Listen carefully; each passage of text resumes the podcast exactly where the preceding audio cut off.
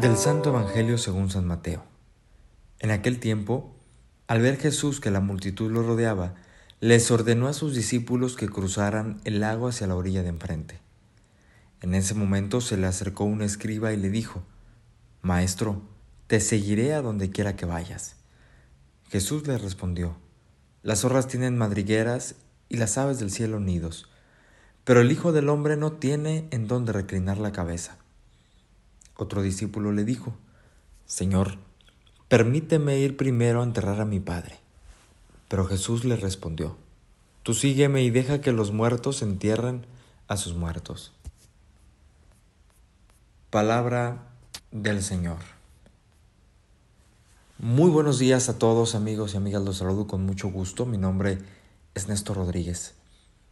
Las exigencias de Jesús para con todos aquellos que intentan o intentamos seguirle desde una vocación específica es algo que realmente implica en nosotros tener una conciencia abierta y dispuesta a entregarnos a aquel que nos llama.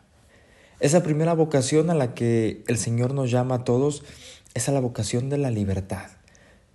Él nos ha hecho libres para que en medio de esta libertad podamos nosotros siempre elegir todo aquello que nos lleve a, la santidad, que nos haga reconocer este amor verdadero que viene de Dios y que sobre todo a través de esto podamos nosotros servir a nuestros hermanos.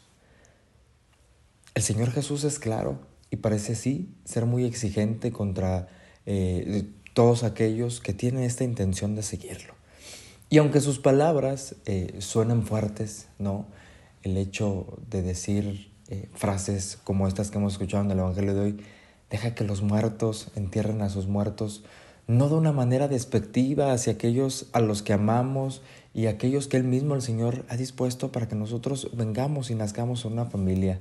No es despreciarlos, pero es saber ubicar en un lugar preciso que el seguimiento del Señor Jesús debe estar por encima de todas las cosas, ¿Por qué? Porque si no todo lo demás se convierten en ataduras que impiden lograr y alcanzar esa libertad a la que somos llamados. Las zorras tienen madrigueras. Las aves tienen nidos.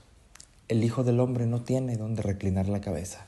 Es decir, el Hijo del Hombre no tiene esas seguridades que a veces el mundo nos ofrece y nos da y que sí son cómodas, son estables, pero a fin de cuentas también son ataduras que nos impidan eh, reconocer esa libertad.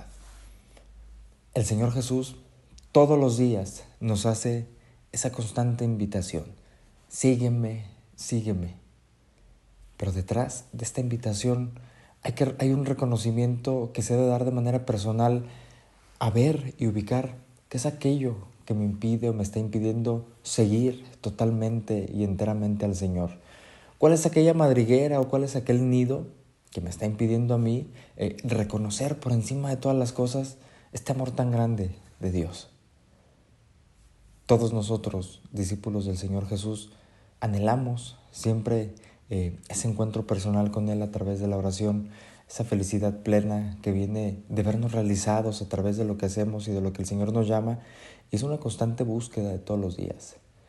Habrá que pedirle al Señor para que despierte en nosotros esos sentidos y disponga esos sentimientos para reconocerlo presente en todas las cosas, para constantemente estarnos nosotros revisando y desatarnos de aquello que nos tiene cautivos y que nos impida reconocer esa libertad que el Señor nos ha dado.